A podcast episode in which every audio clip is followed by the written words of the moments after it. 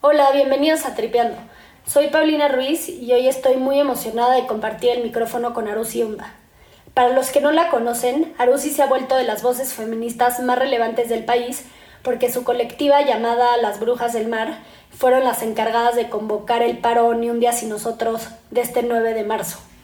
Busqué a Arusi para entender qué significa realmente apoyar el movimiento, ¿Cómo puedo contribuir más allá de ponerme una camisa que diga Women Power y de compartir en redes sociales que apoye el movimiento para que las cosas realmente cambien? Es por eso que hoy platicamos desde qué es ser feminista y cuál es el rol del hombre en este movimiento, hasta por qué hubo violencia en la marcha del 8 y de nuestra cultura que se dice ser machista. También tripiamos sobre los tendederos de denuncia que se están dando en las universidades y escuelas. Espero disfruten mucho nuestra conversación por todas las compas luchando en reforma, por todas las morras peleando en Sonora, por las comandantas luchando por Chiapas, por todas las madres buscando en Tijuana. Cantamos sin miedo, pedimos justicia, gritamos por cada desaparecida. Que resuene fuerte, nos queremos vivas, que caiga con Bienvenida a Tripeando, Arusi, es un privilegio tenerte aquí. Eh, desde Veracruz les mandamos muchos saludos. Y me gustaría arrancar con esta pregunta. ¿Qué es ser feminista? Bueno, yo creo que ser feminista, últimamente esa palabra ha sido como al mismo tiempo una mala palabra y al mismo tiempo ya una palabra que cualquiera se pone eh, como una camisa de HM, ¿no? Este yo creo que ser feminista es mucha disciplina, mucho sacrificio, mucho aprendizaje y desaprendizaje al mismo tiempo. Pero englobándolo como en un qué es ser feminista, es luchar por la liberación de la mujer del sistema patriarcal, yo diría. ¿Y pueden haber hombres feministas? No. ¿Por qué? Porque el sujeto político del feminismo es la mujer. Entonces es como, por ejemplo, eh, supongo tú has de apoyar la lucha del movimiento LGTB. Claro. Pero tú no eres lesbiana. Claro, claro. Entonces tú apoyas la lucha, pero tú no eres parte del movimiento LGTB. O tú no eres LGTB, pues. Claro, Ah, pues haz de cuenta que es un rollo así. Luego sí suena como muy fuerte cuando dicen, ¿un hombre puede ser feminista? No. Y entonces como que es así de, ¿qué? O sea, ¿odias a los hombres? Sí. Pero no, no odio a los hombres, soy heterosexual, de hecho. ¿Cuáles, dentro de todas las corrientes del feminismo, cuáles son esos puntos en los que todos están de acuerdo y cuáles son esos puntos que los diferencian una corriente de otra, ¿no? De las más importantes. Bueno, por ejemplo, yo creo que las dos corrientes en donde se hace así como una Y en el camino, es entre el feminismo radical y el liberal. Si todas estamos de acuerdo que estamos viviendo en un sistema patriarcal y que la mujer es un, es un sujeto que socialmente ha sido tirado a menos históricamente, porque en eso todos estamos de acuerdo, incluso aunque no seas feminista, estamos de acuerdo que hay una crisis de violencia contra la mujer, eh, en lo que el feminismo se podría decir que está de acuerdo, es como el tema de la legalización del aborto, eh, de las infancias libres de violencia, de, o sea, como planos muy generales, pero si ya nos metemos a la teoría, ahí es donde las cosas se empiezan a poner bien feas. o sea, entre el mismo feminismo, porque por ejemplo, las feministas liberales defienden el trabajo sexual, al decir, ok, esto es una elección de una mujer y una mujer tiene la libertad de poder comercializar su sexualidad si ella quiere. Y es súper válido, pero el feminismo radical piensa que esa es una manera de ver el problema como por encima y no realmente preguntarte el por qué el cuerpo de una mujer es comerciable y por qué estamos pensando que la libertad sexual va de eso de comercializar nuestra sexualidad o nuestros cuerpos. Y es por lo que te decía, de que realmente el feminismo radical va más, más al fondo y el feminismo liberal muchas veces se queda en teoría como encima. Entonces ahí vienen como todas esas disyunturas, ¿no? De acuerdo.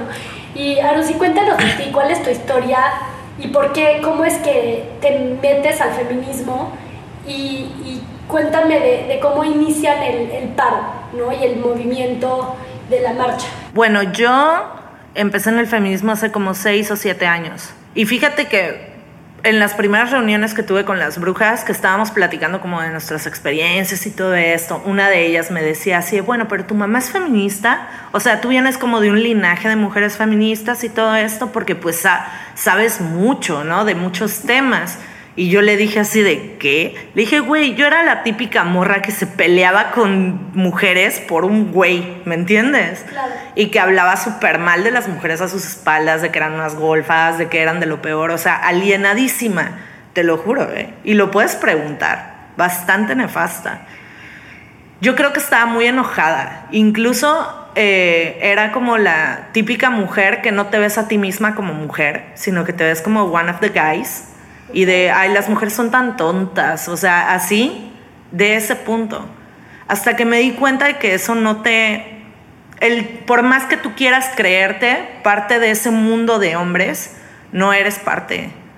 O sea, por más alienada, por más rechazo que tengas a la feminidad y todo lo que representa y a las mujeres y las veas como, como otra cosa que no te representa, que no eres tú, no te quita que tú no eres parte de ese mundo. O sea, entonces el empezar como a, tocar la manera en la que, o sea, en la que yo también sufrí eh, humillaciones, abusos, eh, violencias de todo tipo, injusticias en el plano laboral, en el plano social, o sea, de que realmente sí te ven diferente, sí te tratan distinto por ser mujer llegar a tener como una gerencia en un trabajo y que la persona que estaba dos niveles abajo de ti ganaba más que tú y era hombre.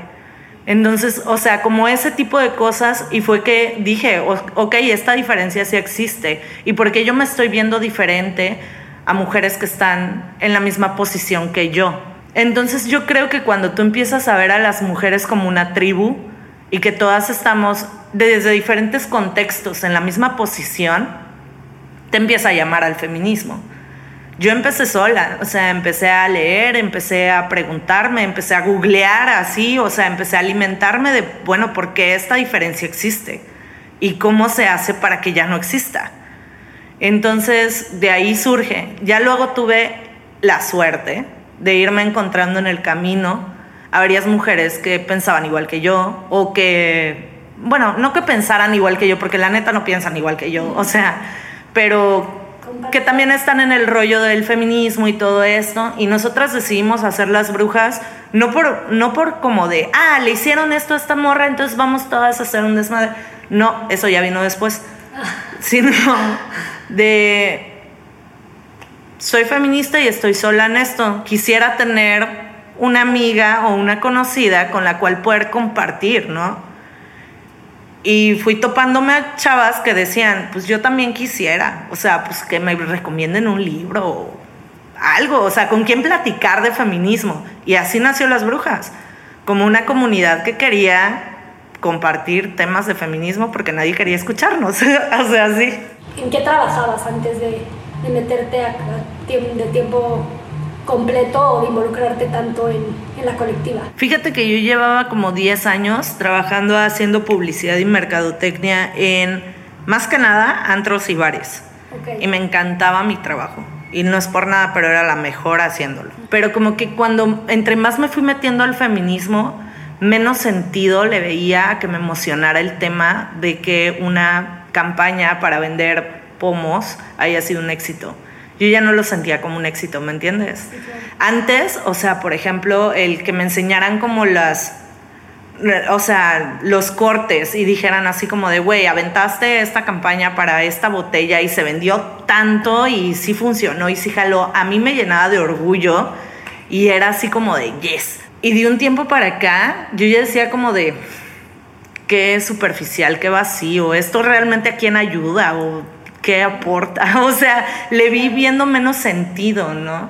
Y entonces empecé ya como a enfocarme más ya en hacer campañas, en hacer eventos, en hacer todo lo que yo hacía, pero para el feminismo. Y desde ahí, pues está chido. Lo único que no está chido es pues obviamente que nadie, no estás en una nómina, ¿no? Pero, pero está chido.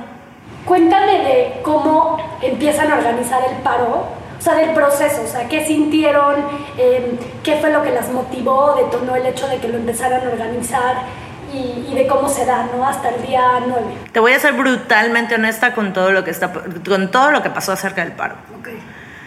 Había un grupo de WhatsApp en el que nosotras no estábamos, en donde había varias mujeres, y dentro de esas mujeres estaba Vanessa Bauche. Dentro de ese grupo había mujeres que estaban dentro de un grupo en el que sí estábamos. Vanessa Bauche lanza el 21 de enero la idea del paro en este primer grupo. Okay. Las chavas que estaban en ese grupo, por ahí por a principios de febrero, ponen la idea en el segundo grupo, en donde nosotras sí estábamos.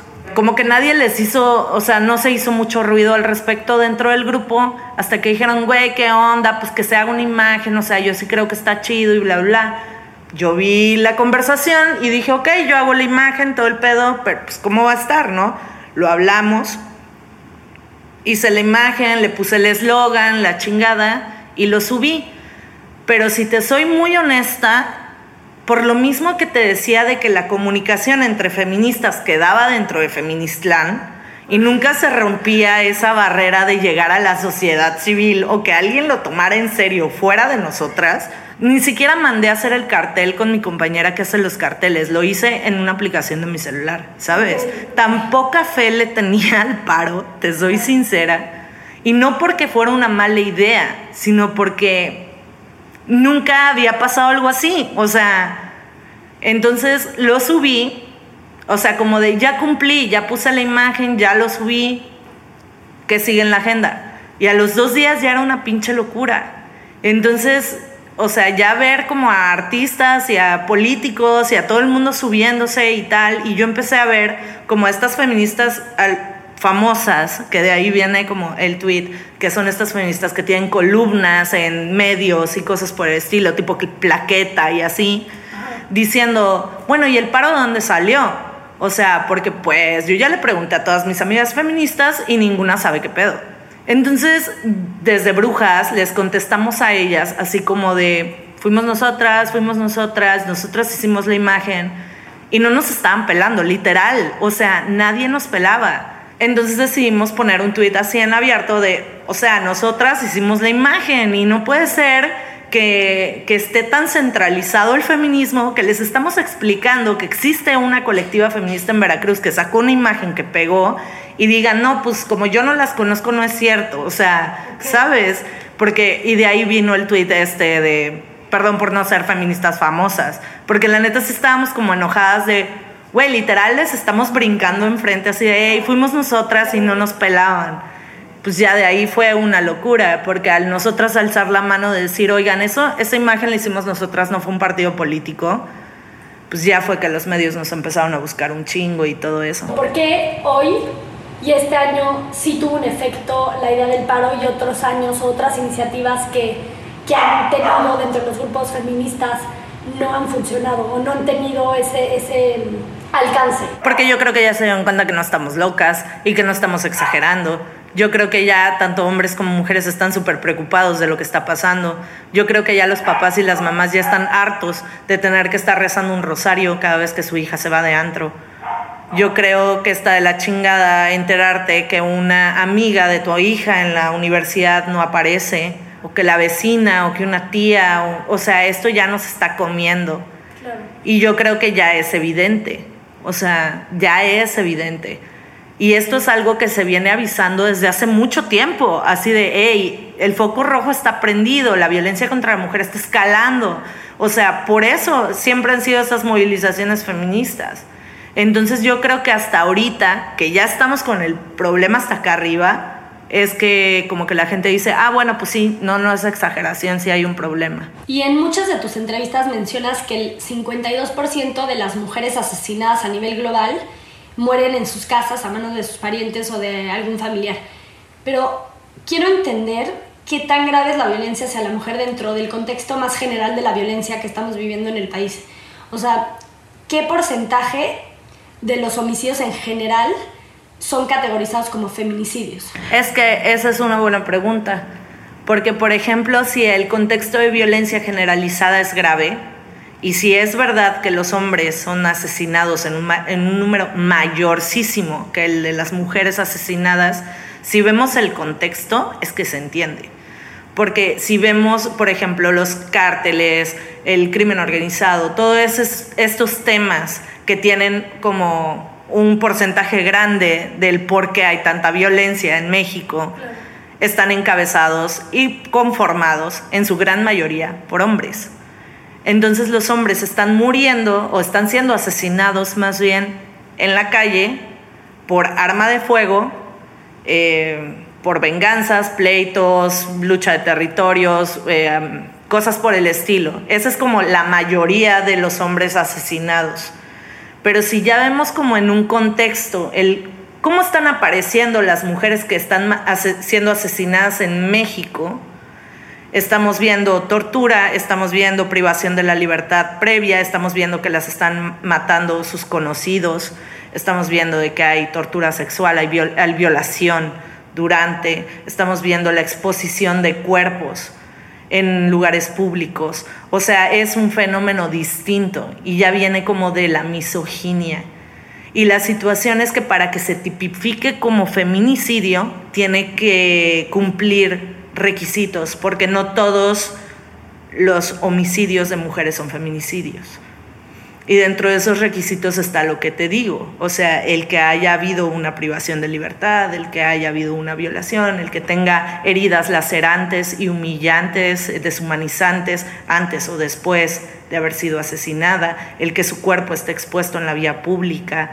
O sea, son, son, son esos puntos los que te hacen determinar que es un feminicidio y también la relación con su asesino porque no es lo mismo, por ejemplo, que yo ahorita salga de, aquí y un coche me atropelle y yo me muera, y pues sí, eso es un homicidio doloso, a que el que estaba manejando el coche era mi exnovio, que tenía acosándome meses, que ya me había amenazado, que yo estaba huyendo de él y que me atropelló y me mató. Eso es un feminicidio. Entonces hay que ver como las diferencias, ¿no?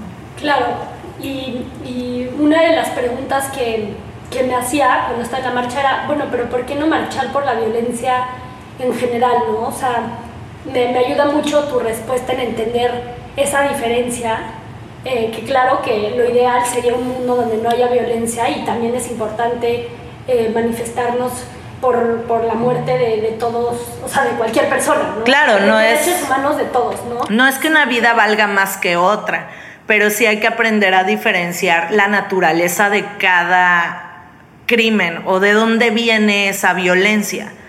O sea, la neta es que está muy difícil la situación en cuanto a violencia generalizada en México. Pero si no entendemos los problemas, no vamos a saber cómo darles una solución.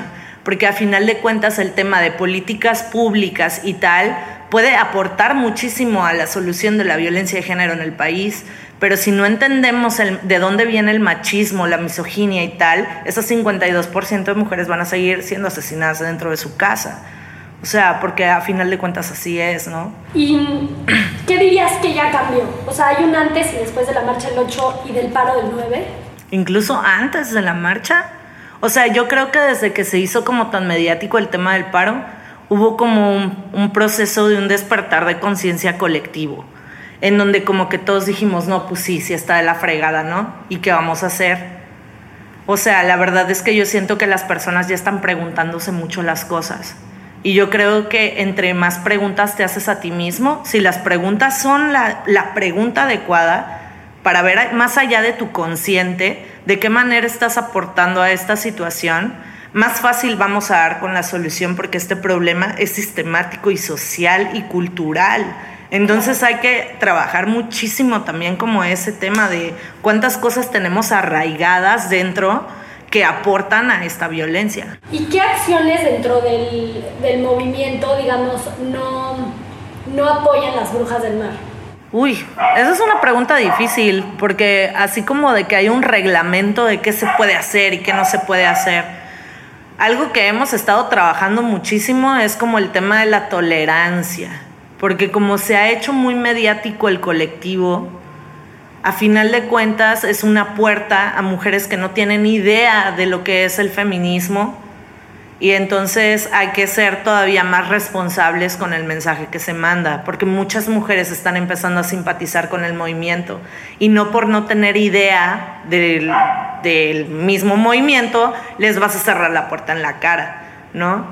Yo creo que todo es válido, siempre y cuando te cuestiones si las acciones que estás tomando están siendo como acciones patriarcales. O sea, porque luego dentro del feminismo está como el tema de si una chica hace un comentario con el que tú no estás muy de acuerdo, como exponerla y decir, todos vean a esta vieja y ta, ta, ta, y como todas estas confrontaciones, estas comparaciones entre feministas y quién es más feminista y quién tiene la razón y quién queda mejor con quién y la fregada, a mí me apoyan más que a ti y cosas así porque porque sucede. De ahí sale incluso como este término que se llama el feministómetro. Así como, ah, ya me vas a sacar el feministómetro de que tú sabes más que yo y de que yo estoy bien pendeja. Y, o sea, y eso se me hace una actitud súper patriarcal.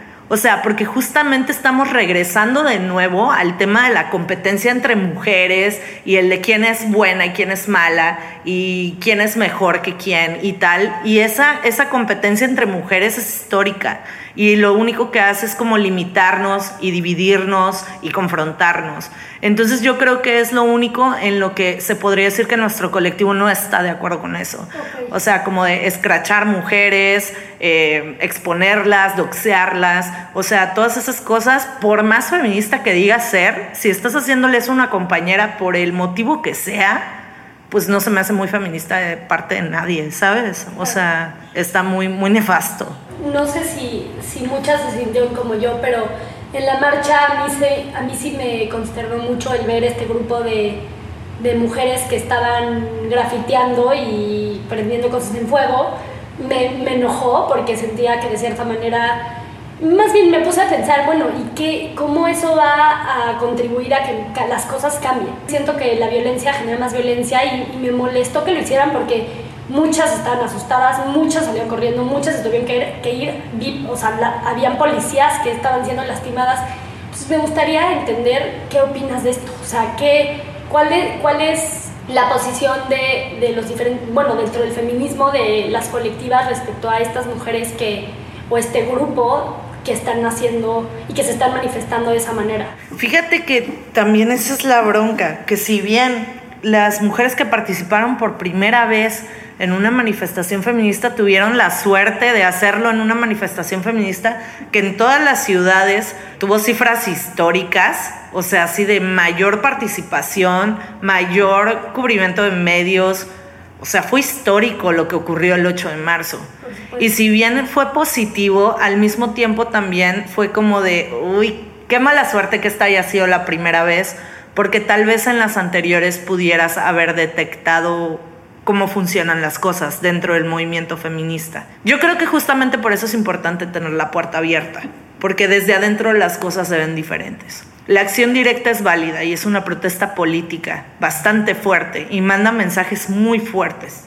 La primera vez que se habló internacionalmente del problema de feminicidios en México fue hace dos años, que fue la primera vez que grupos feministas de la Ciudad de México tomaron el ángel e hicieron acción directa. Ahí los, los periódicos de Francia, de Inglaterra, de, o sea, de varios lados del mundo, tenían la foto del ángel hecho cagada y diciendo, hay una crisis de feminicidios en México y México está vuelto loco. Entonces, por eso sirve la acción directa, por así decirlo. Y la verdad, yo siento que es ese tipo de manifestaciones los que nos han llegado, llevado a este punto.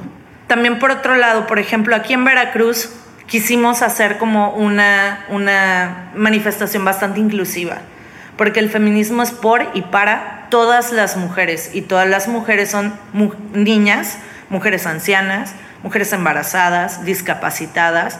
Entonces, el crear también como bloques o contingentes o marchas que sean como en un tono más pacífico, también abraza los diferentes tipos de mujeres que hay. Lo que, acción directa y lo que está permitido es grafitear, pero hay un límite de lo que, de lo que puedes hacer en cuanto a acción directa para, para lograr y conseguir el objetivo de que, por lo que entiendo, es conciencia y que los medios atención para que realmente se pueda comunicar el mensaje, ¿no? Pero ¿cuál es el límite de lo que se puede hacer o no? O sea, ¿cuál es la diferencia entre lo que hace este, este grupo de, de feministas que buscan acción directa y lo que hacen los infiltrados? Ah, bueno, esa es una muy buena pregunta.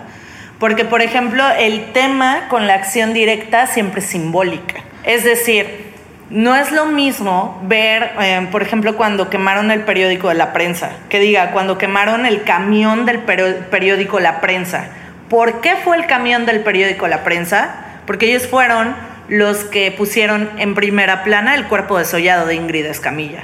El que hayan ido a vandalizar el periódico La Prensa fue por eso, fue en respuesta a. El que vayan sobre monumentos es por eso, es porque los monumentos se levantan ante la liberación de una sociedad, eh, representan la justicia, el orden y la paz, no la hay. El que vayan y ataquen, por ejemplo, eh, no sé, las oficinas del PAN o algo por el estilo, o sea, las casetas policiales, cosas así, es por eso. Cuando tú te das cuenta de que ya se salió de la raya de la acción directa y eso ya no pertenece a la acción directa, es por ejemplo cuando van, no sé, a una tiendita y la rompen toda. Es, eso ya no es eh, la acción directa feminista. Pero echar bombas molotov. No. E incluso, o sea, y eso te lo digo de muy buena fuente, eso no vino del movimiento feminista, maná. Eso vino de la policía. Y lo estaban reportando en los grupos de WhatsApp estaban llegando personas que no estaban siendo reconocidas por los bloques negros y fue la policía. O sea, eso sí te lo, te lo puedo decir de primera mano y no por defender a nadie, porque yo no conozco a, a estas chicas y no diría algo que no me consta. Y aparte como de, ¿no se te hace curioso que entre más fortaleza tiene el movimiento feminista, más violentas resultan ser las movilizaciones? Y que al final el tema al día siguiente fue la bomba molotov de esta mujer extraña. Para eso lo hacen. Exactamente. justo ese es el punto, ¿no? Desacreditar el movimiento. Fíjate que Vanessa Bauche lo explicó muy padre en, en un grupo que tenemos, en donde ella considera que ese tipo de protesta, o sea, ella es una persona muy lista, pero aparte que cree mucho en el tema como de las energías, como de las vibras y de, y de todas estas cosas que no son tangibles pero que nos rodean, ella considera que tal vez estas manifestaciones están vibrando o están siendo mandadas desde este sentimiento de odio y de coraje y de miedo y de rencor y de deseo de venganza. O sea, a final de cuentas, este tipo de movilizaciones están surgiendo de sentimientos bastante negativos. O sea, hay que, hay que decirlo, la verdad. Y cuando una persona está yendo en una frecuencia de ir a marchar con un sentimiento de esperanza, de emoción, en un sentimiento como positivo, por decirlo de alguna forma, de wow, cuántas personas nos juntamos y somos un chingo y vengo con mi abuelita y está de huevos y, o sea, sabes, como que vienes en otra sintonía, vienes en una sintonía muy positiva, por decirlo de alguna forma, de la unión, el amor, las mujeres, qué chingón, la esperanza. Y por otro lado, estás eh, como otro polo completamente opuesto en donde están saliendo como de chingan a su madre, todo está de la chingada y me, van a ver hijos de la chingada y todo esto. Entonces como que esos polos al encontrarse no se comprenden, porque tanto yo he leído de las compañeras de allá que dicen, Coño, ¿cómo puede ser que estuvieran gritando que no violencia si no están viendo cómo nos está viendo? Y al mismo tiempo las del otro polo están diciendo, ¿por qué están gritando que fuimos todas y yo no fui? Y onda así. Entonces como que ahí hay como una mezcla de emociones que son muy fuertes, porque a final de cuentas tanto el amor como el odio mueven al ser humano de una manera muy loca, ¿no? Yo creo que ahí es donde ambos tienen que trabajar un poco como el músculo de la empatía de decir, ok, yo comprendo que estás muy enojada, yo no vengo en ese trip, o sea, yo vengo como en un trip más positivo. Y tú vienes como en un trip súper denso de enojo. Y tal vez comprender de dónde viene el enojo, así como al mismo tiempo comprender de dónde viene este sentimiento de esperanza, porque para muchas mujeres fue su primera marcha y fue muy emocionante. Tal vez llegar a un punto medio sería lo más sano, llegar a un punto medio en donde como que todos estos sentimientos puedan convivir en una armonía coherente, pudiera ser algo que pudiera empezar a ponerse sobre la mesa ese tema. Pero algo que siempre sucede en todos los espacios es antagonizar, ¿no? El como em, las radicales y las que estamos más tranquilas y las pacíficas y las vándalas y eh, los fifís y los chairos y los neoliberales y los conservadores y lo, o sea, siempre hay un antagonismo y yo creo que podemos romper esa brecha del antagonismo, ¿no? De decir, yo no soy de las vándalas encapuchadas, a, a decir, las vándalas encapuchadas son parte de un movimiento en el que yo estoy. Y pues cada quien se manifiesta de la manera como lo siente y es válido y pues yo hasta ahí tal vez no comparto, pero respeto. Creo que eso cambiaría un poco las reglas. Ahorita la, sociedad está demasiado dividida como para dentro de un movimiento en donde buscamos unión se divida. ¿Y cómo podemos apoyar desde la trinchera ciudadana eh, a mejorar la situación, no? Uf, fíjate que eso me lo preguntaron ayer un chavo. Así de, ok, pues si mi lugar no está dentro del feminismo y tal, entonces, pues, ¿qué hago yo? ¿O qué podemos hacer uno como humano, así? Y yo creo que ya es un momento de dejar de hacerse de la vista gorda. O sea, yo creo que es un gran paso, un gran paso lo que estamos haciendo, esto de los tendederos de denuncia, de que, o sea, vaya, yo me pongo a ver en perspectiva cuántos años, cuántos amigos tuve que yo veía que eran tan violentos con sus parejas, cómo hablaban de las mujeres a sus espaldas. O sea, todos tenemos un testimonio, ¿me entiendes? De paz madre. Yo sí tuve un amigo que era asqueroso, trataba a las mujeres como basura. Pero cuando estabas enfrente de él, pues te reías y. Ah, jaja, sí, qué gracioso. O sea, como que no quería hacer lago a fiestas, ¿sabes? Y yo creo que ya ese momento ya se les acabó. O sea, estos hombres que son tan, tan agresivos, que son agresores, que son potenciales violadores y feminicidas, han vivido totalmente solapados por el silencio. Entonces yo creo que lo más importante ahorita en esta revolución es justamente romper con el silencio y empezar a, señalarlos. Y decir, oye, güey, o sea, este vato está pendejo, ¿qué le pasa? O sea, y empezar a cortarlos de nuestros grupos y empezar a segregarlos, que no tengan posibilidad de agredir a las personas, ¿sabes? Porque cuántas veces no por una fiesta, un cumpleaños, una ida al antro, estamos exponiendo justamente a nuestras amigas con sus agresores, porque hasta, hasta uno mismo las presiona de, güey, no seas mamona, ya, güey. O sea, ¿sabes? Y minimizando completamente situaciones que pueden escalar, que pueden ser más serias o que incluso son serias y no queremos verlas así, porque ¿cómo va a ser que mi amigo sea un violador? Mira, totalmente de acuerdo con que tenemos que dejar de hacernos de la vista gorda. Pero yo creo que si ahora muchísimas mujeres están pasando por un proceso complicado, en el que están abriendo los ojos y dándose cuenta cómo han sido víctimas de estas circunstancias, de estas situaciones, y cómo han contribuido a que esto pase, un hombre no me puedo imaginar su proceso porque es básicamente replantearse la manera en la que trata a las mujeres, ¿no? Y entonces primero hay que concientizar para poder atacar de raíz el problema. Sabemos que es un tema cultural, entonces es duro porque, no sé, yo lo he hablado con muchas amigas y, por ejemplo, una que tuvo una experiencia sexual medio desagradable con, con un hombre, me decía, es que, a ver, estaba incómoda, no quería que pasara, pasó y lo que más coraje me da es que hoy seguramente se levantó y ni se dio cuenta que había, o sea, había, que yo no quería, que estaba incómoda y ni se, ni se dio cuenta, o sea, ni está consciente de eso. Entonces creo que muchos hombres ni siquiera están conscientes de cuándo lo hacen. Y también ella, si hubiera tenido esto mucho más presente, a lo mejor hubiera alzado la voz en ese momento yo hubiera dicho no es no y punto, se acabó, ya sabes. Fíjate que justamente ahorita que dices todo esto me recuerdas un TikTok que vi de un chavo, que se ve muy chavo, en donde como que él hacía este video en donde estaba como haciendo mímica de que le daba en la boca licor a una mujer y como que sus amigos le decían, güey, ya vámonos, o sea, no está peda, no la vas a empedar, no te la vas a coger, ya vámonos. Y como que él decía, güey, aguanta, o sea, sí se puede, que no sé qué. Y yo así de, ¿en serio este chavo no se está dando cuenta que básicamente está diciendo soy un violador? O sea, porque el poner a una chica en una situación donde no puede consentir tener relaciones sexuales es violarla y él no lo ve. O sea, es impresionante. Y definitivamente los hombres tienen que hacer un trabajo enorme para cuestionar sus masculinidades y empezar a detectar estas cosas de, uy, esto es violación, esto es acoso sexual, esto no está bien. Y es justamente como tú dices, porque a los hombres les han enseñado que el no de una mujer significa nada. O sea, significa convénceme, significa échale más ganitas, o a ver, agárrame de pendeja, o no sé, puede que te dé el sí. Y ese es el problema. O sea, de que el no de las mujeres nunca ha sido válido, pero desde, ese, desde siempre.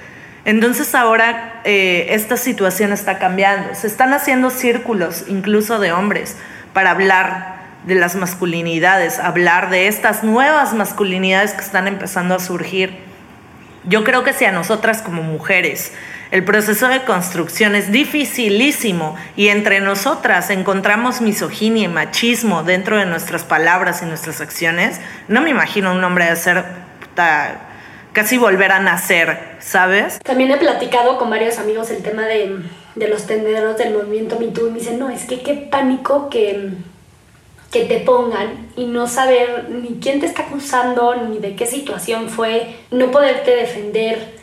Digo, yo me pongo a pensar qué haría si veo el nombre de mis hermanos o de algún primo arriba y, y pues sí me gustaría que se pudieran defender o que por lo menos existieran pruebas de, de lo que hicieron. Estoy jugando obviamente el papel del abogado del diablo, pero me gustaría saber qué opinas sobre estos casos donde queman por completo la reputación de un hombre al, ponerlo en algo así y no se sabe 100% si pasó o no. Bueno, yo creo que primero hay que tomar en cuenta que en un porcentaje globalizado de denuncias falsas está en un 0.02%, empezando por ahí. No digo que no existen, pero digo que son mínimas a comparación de las denuncias reales. También hay que ver el porcentaje de cuántas mujeres denuncian, porque aquí en México, por ejemplo, la violencia sexual, el 97.9% de las mujeres no lo denuncian. Y de ese pequeño porcentaje que sí denuncia, de 100 mujeres, 3 llegan a proceso.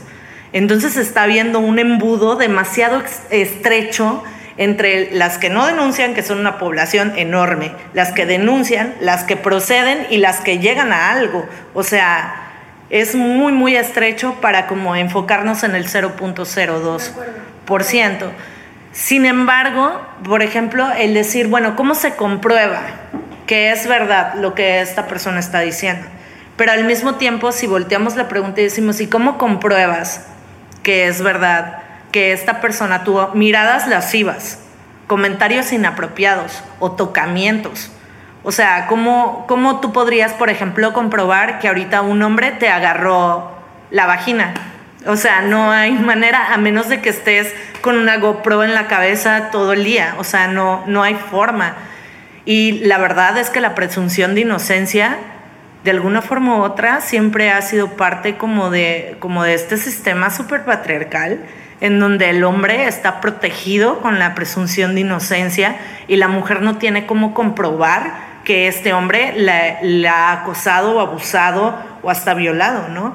Y si lo vemos también de otra forma en el tema de la reputación y tal, vi un estatus buenísimo en Facebook que yo dije, súper sí, es como, creo que los hombres ya están entendiendo un poquito lo que es ser mujer y el tema de la reputación, porque a nosotras durante mucho tiempo nos trajeron jodidas con el tema de la reputación porque si te, a ti te ponían la letra escarlata de que eras una puta, ya valía madre. O de que con cuántos te acostaste, o de que, o sea, sabes, nosotras toda la vida hemos vivido este, con una persecución de querer tener una reputación impecable, porque la palabra de un hombre podía destruir tu reputación en un segundo y volverte la más puta del pueblo, aunque tú ni siquiera lo hayas tocado. ¿Qué se siente? Yo, por ejemplo, tuve una conversación, fíjate, con, una persona que fue pareja mía. Esa conversación ya tiene como un año, dos años. Estábamos platicando acerca de las nuevas masculinidades y todo esto, y el vato ya muy deconstruido y la chingada. Y yo le dije, güey, es que no te acuerdas, o sea, un amigo suyo estaba saliendo con una chica. A mí se me hacía muy atractiva y era muy buena onda entonces, en una ocasión yo le pregunté así como de, bueno, ¿y van a andar o, ¿qué onda, no?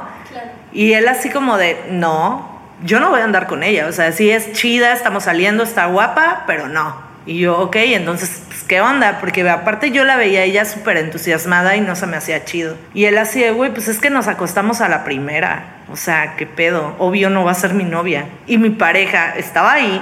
Bueno, ahora no es mi pareja, pero en ese entonces sí, estaba ahí. Y él dijo, pues sí, o sea, yo de hecho, cuando yo consideré tener algo serio contigo, o sea, conmigo, fue pues porque yo intenté meterte mano varias veces y tú me dijiste que no. Entonces yo dije, ah, bueno, ella, ella va para algo serio. Y yo así, ¿qué? O sea, y esa me la estuve guardando un rato porque como que no lo procesaba bien. Al mismo tiempo tienes este tema de que te está validando, como de tú sí eres niña bien, tú sí estás bien y ella está mal y al mismo tiempo está diciendo que pues que mi valor depende de si me mete la mano o si me dejo que me meta la mano o no. O sea, como de qué pedo. Se lo recordé y le dije, ¿te acuerdas que dijiste esto y esto? ¿Sabes qué es lo que más me tenía conflictuada? Que si no te dejé por una semana, 10 días que no me metieras la mano, no fue porque, ay, qué niña bien soy, fue porque estaba en mis días. Y entonces, pues como que, ¿cómo iba a dejar que me metieras las manos por primera vez en la vida? En mis días. Entonces eso ya hace que yo ya no sea una mujer en serio para ti. Y estuvimos hablando del tema y él terminó hasta llorando. O sea, como diciendo, no manches, o sea, qué asco de persona soy, qué pedo con mis ideas y qué pedo con todo esto. Y cuando le dije, es que necesitas empezar a enfrentar a tus amigos, necesitas empezar a decir, eso que estás diciendo es un asco, no hagas eso, es un asco, deja de compartir las fotos de esta chica, eres un asco. Y él decía, es que me da miedo porque me voy a quedar sin amigos. O sea, y yo así de, ok, cuando a mí me empezaron a atacar durísimo con todo este tema de que pues me hice más pública, y yo sé, yo sigo firme y aguantando todos los madrazos de que si soy feminazi, de que si me pagan, de que si la madre, de que cómo me veo, de lo que pienso, de lo que digo, y sigo defendiendo esto. Entonces le mandé un mensaje una noche y le dije, ¿te acuerdas cuando me dijiste que tenías miedo de enfrentar a tus amigos porque pues qué van a decir de mí? Ojalá algún día tengas los huevos que tienen miles de mujeres que están defendiendo a otras mujeres para que tú empieces a hacerlo también o sea, un chingo de morras las están tachando de feminazis, las están acosando, las insultan horrible, las atacan. Y ellas siguen, o sea, al frente y al pilar del cañón, sin miedo, o tal vez sí con miedo, pero con mucha valentía de seguir. Entonces, ¿por qué si ellas pueden, todos los demás no? De poder señalar todas las cosas que son injustas. Porque la neta yo sí creo que esta generación puede hacerlo. Y tal vez no nos toque a nosotros verlo, pero tal vez a la siguiente generación ya no haya atendederos de denuncias y tal vez las escuelas ya sean espacios seguros y tal vez los trabajos ya sean más justos. Y pues por eso es que hay que hacerlo todos juntos, porque mientras hay una resistencia, porque la va a haber, hay gente a la que no le conviene nada de lo que está pasando, eh, pero yo creo que somos más a los que sí nos conviene y nada más es cosa de darnos cuenta. De acuerdo contigo y para concluir, Aro, sí me gustaría saber qué proponen Creo que ya hablamos de qué podemos hacer a nivel individual para mejorar la situación, pero no sé si tengan algunas propuestas en cuanto a políticas públicas y qué se puede hacer en ambientes laborales para mejorar la situación. Pues es que es muchísimo. El, el sistema no sirve. O sea, básicamente, las personas que están en los ministerios públicos no están capacitadas. Ni siquiera para el delito más pendejo que es se metieron a robar mi casa. Entonces, imagínate ya cuando es un tema tan complicado como el de la violencia de género en el país o un feminicidio. Está muy cabrón. Entonces, eh, el tema de políticas públicas es un reto y fuerte, y más ante las respuestas que ha tenido el gobierno federal a todas estas movilizaciones. ¿Y tienen alguna propuesta? Sí, tenemos un pliego petitorio y está bastante completo. Dentro del pliego petitorio también se pide sanción a iniciativas privadas, a empresarios, a cosas por el estilo. La brecha salarial existe, el trabajo no remunerado existe, eh, la precarización laboral de la mujer existe. Y hay que empezar a hacer que esa brecha se haga más chiquita para poder hablar de equidad de género o igualdad de género. Obviamente esto gracias a una compañera de la Ciudad de México que está como más metida en ese tema, es que nosotras les pasamos los puntos para que ellos como que lo hagan con los términos adecuados y toda esa situación, ¿no? Pero dentro de los puntos del pliego petitorio los que más me parecen destacables son pues la liberación inmediata de mujeres presas por abortar. En todas las ciudades, en todos los estados, en Puebla hay muchísimas mujeres en la cárcel por haber abortado. Y la situación es que muchas de ellas, por ejemplo, son mujeres que hablan lenguas indígenas y no tienen un traductor y tuvieron un aborto espontáneo y las metieron a la cárcel por abortar. Porque algo que tiene que quedar claro es que una mujer que tiene recursos no se va a la cárcel. O sea, las que están encarcelando son a las más pobres y eso todavía es más asqueroso, ¿no? Revisión de todas las carpetas integradas por muerte dolosa, homicidio y homicidio calificado de mujeres con base en el protocolo de atención a la tipificación de feminicidio. Y esto es porque es sabido que los tres poderes están viendo la manera de tipificar los feminicidios como homicidios, homicidios dolosos o hasta suicidios con tal de como mantener bajita la cifra de feminicidios. Nada más hay que acordarnos lo que quisieron hacer con Lesbi. O sea, cuánto tiempo quisieron sostener la teoría de que ella se había suicidado. Y realmente es que si su mamá le hubiera creído al sistema, así se hubiera hecho el carpetazo. Porque vaya, le decía yo a mi mamá, imagínate que te llegue, o sea, el sistema judicial literal a decirte tu hija se suicidó así y así y así, y el perito dijo que así fue realmente porque esta mujer por alguna razón no les creyó, fue que ahora su feminicida está en la cárcel. Si no, él estaría libre, se le hubiera dado un carpetazo y Lesbi se suicidó. O sea, ¿qué te imaginas? ¡Qué locura! También estamos pidiendo que se creen fiscalías especializadas dedicadas 100% al delito de feminicidio y desaparición forzada. Nada más. Se está pidiendo que se tire la pendejada de que si no encuentras a alguien tienes que esperar de 24 a 48 horas para reportarlo. Si está siendo comprobado que las primeras horas de la desaparición de una persona son vitales para encontrarlas con vida, como chingados nos están pidiendo que esperemos entre uno y tres días para poder levantar un reporte de desaparición. O sea, parecía que quisieran encontrar a la gente muerta y eso es estúpido. También lo de generar políticas públicas para prevenir y erradicar la violencia contra las mujeres. Esto como en redes de acompañamiento legal, asesoría, eh, asistencia psicológica con perspectiva de género, que eso es súper importante, porque no necesariamente el que sea psicóloga ya te libra de, de tener perspectiva de género y tal este, refugios, porque hubo un recorte bastante importante al tema de los refugios y pues no tenemos dónde ubicar a mujeres que están huyendo de violencia, programas de atención a víctimas que sí sean eficaces, porque luego levantar o meter tus datos dentro de este sistema resulta hasta contraproducente. Eh, no sé. Ah, perseguir la violencia intrafamiliar por oficio y no por querella. Porque aquí, por ejemplo, si la mujer que es víctima de violencia no denuncia a su agresor, no pasa nada. Y si tú lo haces por oficio, ella no necesita denunciar. Con que las autoridades estén enteradas de eso es suficiente para meter a esta persona a la cárcel. Y también lo que se tiene que borrar como de ese proceso es la posibilidad de que haya un perdón porque lo que hacen en los juicios o durante el proceso legal es que a ti te ofrecen el poder como llegar a un acuerdo donde tú le otorgues el perdón a tu agresor y este ya quede libre y sin ningún problema y ya cada quien por su vida y en sus rollos. La situación es que la mayoría de los perdones otorgados son con base en amenaza y hostigamiento. Entonces el agresor sigue chingando a su víctima después de que le da el perdón. Entonces no está funcionando eso.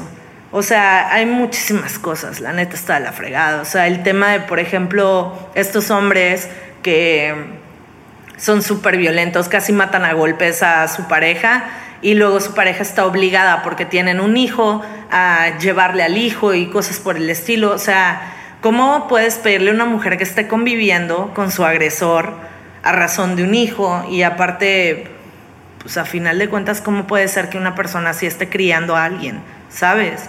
Yo creo que también deberían de revisarse ese tipo de casos en donde ese güey claramente es un psicópata y como por qué tendría que tener una obligación de convivir con un menor puede ser hasta peligroso o contraproducente, ¿no?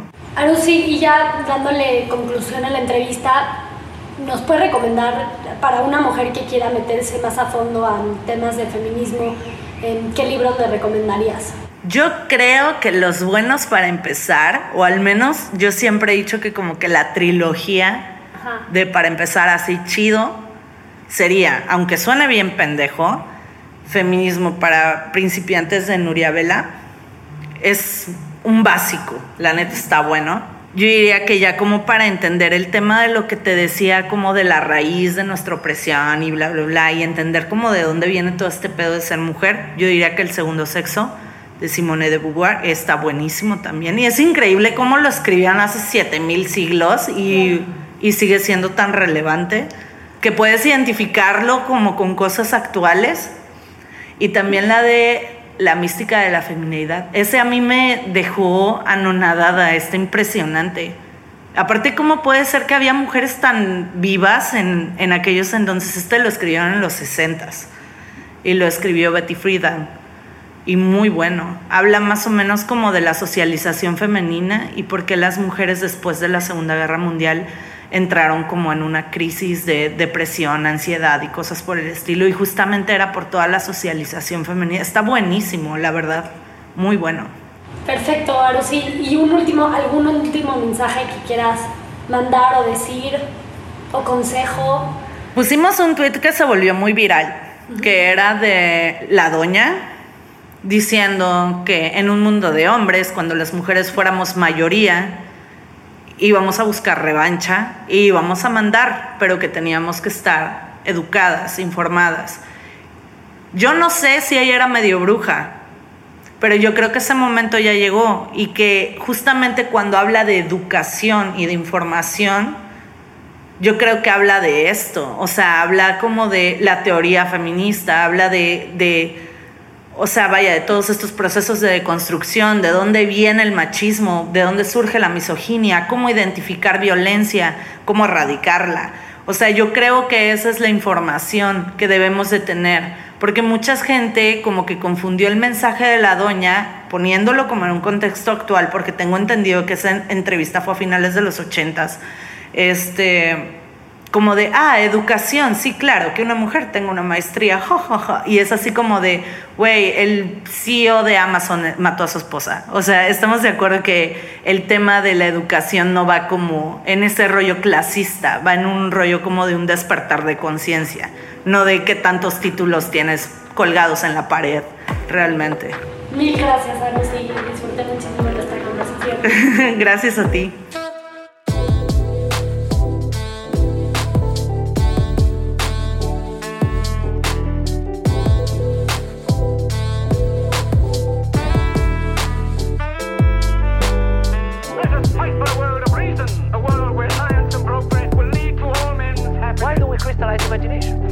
拜拜。